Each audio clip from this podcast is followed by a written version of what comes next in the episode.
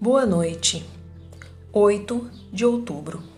Orando no Espírito Santo. Judas 1, 20. Note a grandiosa característica da verdadeira oração. No Espírito Santo. A semente de devoção aceitável deve vir do depósito do céu. Apenas a oração que vem de Deus pode ir até Ele. Devemos atirar a flecha do Senhor de volta para Ele. Esse desejo que Ele grava em nosso coração moverá o seu coração e trará a bênção.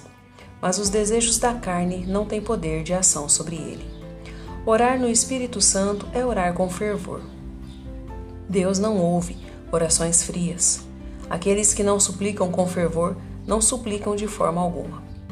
Da mesma forma, falamos de fogo morno como de oração morna. É essencial que ela seja quente como brasa. Orar no Espírito Santo é orar com perseverança. O verdadeiro suplicante acumula energia enquanto age e se torna mais fervoroso quando Deus protela a resposta.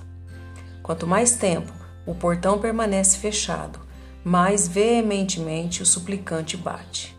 E quanto mais o anjo se demora, mais determinado o suplicante se torna em não deixar que o anjo se vá sem abençoá-lo. Bela é, aos olhos de Deus, a inconveniência chorosa, agonizante e invencível. Orar no Espírito Santo significa orar com humildade, pois o Espírito Santo nunca se infla de orgulho. Sua ocupação é convencer do pecado e logo nos curvar em contrição e quebrantamento de espírito.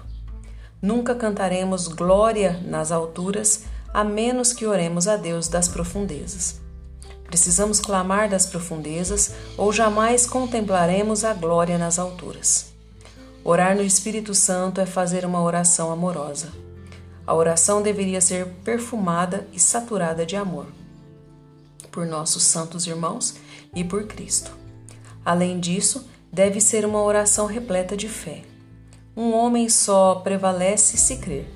O Espírito Santo é o autor da fé e a fortalece em nós para que oremos crendo na promessa de Deus. Ó, oh, que essa bendita combinação de graças primorosas, inestimáveis e doces, como as especiarias do mercador, possa ser fragante dentro de nós. Porque o Espírito Santo está em nosso coração. Abençoadíssimo Consolador, manifesta teu forte poder em nós, auxiliando-nos na fraqueza de nossa oração. Devocionais Charles Spurgeon